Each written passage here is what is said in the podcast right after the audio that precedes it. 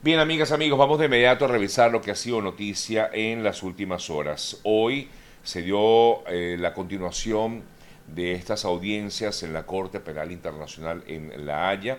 Ayer fue la primera de las dos audiencias sobre el recurso de apelación que hizo el Estado venezolano contra una decisión de la Sala de Cuestiones Preliminares de la Corte y que autorizó reanudar la investigación de presuntos crímenes de lesa humanidad cometidos en Venezuela.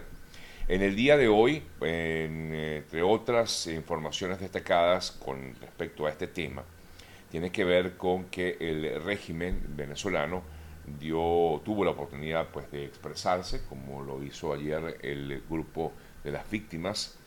eh, y en esta oportunidad el régimen, según la, digamos, lo que más, lo que más destaca es que el régimen venezolano admitió que en Venezuela continúan impunes la mayoría de los casos de los cuales presentó documentación ante el Tribunal de la Haya. Así entonces admitiría que efectivamente en Venezuela no sean eh, o continúan impunes estos eh, casos. La jueza comenzó la audiencia preguntando a los representantes del régimen venezolano si las fichas presentadas de 124 incidentes son documentos oficiales y cuál es, es, cuál es su estatus en la respuesta, la delegación del régimen admitió que ninguno de los casos ha sido concluido con una condena definitivamente firme. Em, además, se detalló que en relación a los rangos dentro de estos 124 incidentes se encuentran 15 oficiales actualmente condenados, que van desde oficiales hasta sargentos de la Guardia Nacional Bolivariana, y sometidos a investigación eh, fue de las fuerzas de seguridad hay 18 comisarios, 39 inspectores, 9 detectives, supervisores, coroneles, tenientes, eh, en fin, una serie de funcionarios. Todos estos tienen que ver, recuerden, con casos, estamos hablando de casos de mm, presunto, bueno, de delitos de lesa humanidad, que son los que se presentan ante la Corte Penal Internacional. Y bueno, continúa entonces esta investigación o estas audiencias, perdón, en la Corte Penal Internacional. Es la segunda audiencia luego de la realizada en el día de ayer. En otras noticias también destacadas a esta hora, me voy a ir hasta lo que pudiera ser en una decisión importante que tome hoy la Unión Europea, porque efectivamente inicia las investigaciones formales para la adhesión de Ucrania a la Unión Europea. El anuncio realizado por la eh, presidenta de la Comisión Europea, Ursula von der Leyen, eh, dijo que en medio de esta situación que vive todavía Ucrania, eh, se ha intensificado el pedido para que Ucrania ingrese a la Unión Europea y por eso lo calificó ella como un día histórico al eh, recomendar iniciar esas negociaciones con Moldavia y concedió también a Georgia la condición del país candidato a la adhesión de la Unión Europea. Eh, me voy al, al Medio Oriente, por supuesto, que sigue siendo noticia.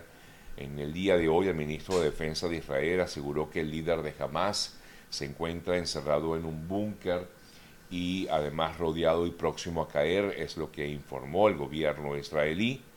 Entre tanto, pues las noticias eh, que nos vienen desde allá, desde el Medio Oriente, aseguran que las fuerzas israelíes combaten en el corazón de la ciudad de Gaza. El, eh, ministro de Defensa, eh, o las fuerzas de defensa, perdón, buscan a estos integrantes del grupo Hamas y como ya comentaban, afirmaban que tenían prácticamente ya identificado el lugar donde se encontraría, uno de los principales líderes del grupo Hamas. Aquí en Estados Unidos ayer se realizaron elecciones eh, en algunos estados, eh, elecciones eh, importantes de algunas gobernaciones, algunas alcaldías, pero también muchas de ellas tienen que ver con el derecho al aborto. Y justamente los demócratas fueron los grandes vencedores en este proceso electoral del día de ayer, obtuvieron una serie de victorias en elecciones en varios estados del país, sobre todo pues, relacionadas con temas del aborto. Los votantes del estado de Ohio, por ejemplo, aprobaron una enmienda constitucional que garantiza el acceso al aborto y otras formas de atención de salud reproductiva. Ohio fue uno de varios estados donde entró en vigor esta prohibición del aborto como resultado de la decisión del tribunal y antes de Ohio los votantes de varios otros estados, incluidos California, Kansas, Kentucky, Michigan, Montana y Vermont, adoptaron también iniciativas para proteger el acceso al aborto tras el fallo de la Corte Suprema de Justicia de Estados Unidos. En Kentucky, el gobernador demócrata Andy Beshear ganó la reelección luego de una campaña que incluyó la defensa de excepciones a prohibición también casi total del aborto en ese estado. Los votantes de Virginia negaron la esperanza del gobernador republicano Glenn eh, Youngkin de poner la legislatura del estado bajo el control del partido. Los demócratas mantuvieron una escasa mayoría en el Senado estatal y recuperaron la mayoría en la Cámara de Delegados del estado como tal de Virginia. Y así un poco lo que ocurrió ayer aquí en Estados Unidos, en estas elecciones em, no en todo, todo, en toda la nación, pero sí en algunos estados donde había, como quien dice, pendientes algunas elecciones a gobernaciones, y como ya decía, algunos referendos, sobre todo relacionados a el tema del aborto.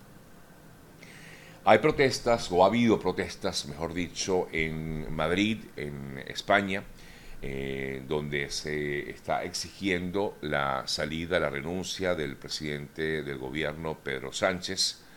estas eh, protestas se han convertido en eh, violentas, muy violentas en los últimos días, sobre todo en las últimas noches, porque se dan sobre todo de noche. Y según lo que ha manifestado, eh, entre otros, la em, presidenta del, de la presidenta de la Comunidad de Madrid, ella afirma que esa violencia se ha escapado de las manos y que por lo tanto es condenada desde todo punto de vista. Eh, protestas que van directamente contra el presidente del gobierno, eh, protestas que comenzaron sobre todo en la sede del Partido Socialista Obrero Español, pero que ahora se han extendido a diversas partes del país, sobre todo en la ciudad de Madrid. Isabel Díaz Cayuso, la presidenta de la Comunidad de Madrid, eh, dijo eh, que eh, sobre, sobre todo los estudios de ayer, que fueron quizás donde fueron más intensos, ha pedido detener y juzgar a los responsables de la violencia y sobre todo de destrozos a la ciudad de Madrid. Condenamos los actos, dijo, actos que han sido vandálicos, dijo la presidenta de la Comunidad de Madrid. Isabel Díaz Ayuso. Revisamos, disculpen, otras informaciones también importantes de las últimas horas. Y Estados Unidos ayer ratificó también el plazo que le daba al eh, régimen venezolano del 30 de noviembre para que cumpla con la liberación de presos políticos en Venezuela y también de la habilitación de todos aquellos que quieran competir en el proceso electoral de las elecciones del año 2024. Es por esto que ha dado esa fecha, 30 de noviembre, ya desde antes lo había comentado algunos representantes del gobierno de Estados Unidos, y ahora pues lo ratifica con una entrevista que le hicieron ayer al secretario, al asesor, perdón, del Consejo de Seguridad Nacional, Juan González. Eh, fue entrevistado por la cadena NTN 24 y allí en esa entrevista dijo que efectivamente antes de fines de noviembre tenemos que ver un proceso para la rehabilitación de todos los candidatos, incluida por supuesto María Corina Machado, de hecho así lo manifestó. Eh, todos aquellos que se quieran postular deben ser los venezolanos quienes decidan eh, quiénes van a ser sus líderes y esto no puede ser bloqueado, decía Juan González. Y por supuesto lo otro es eh, lo relacionado con la liberación de los presos políticos que eh, han sido detenidos injustamente en Venezuela y sobre todo aquellos de origen estadounidense, tomando en cuenta de que está hablando Juan González como representante de Estados Unidos ante la Casa Blanca, el, asesor de Seguridad Nacional de la Casa Blanca. Y Por eso hablaban de la fecha, 30 de noviembre. Y decía, si esas expectativas no son llenadas después del 30 de noviembre, tendremos que tomar pasos para desmantelar el, el, relief, el, alivio de sanciones que ya se ha dado. Mm, hay varias opciones, podemos quitar las licencias generales en su totalidad y también hay diferentes opciones que se han ido desarrollando y consultando con el Congreso de Estados Unidos, manifestó Juan González.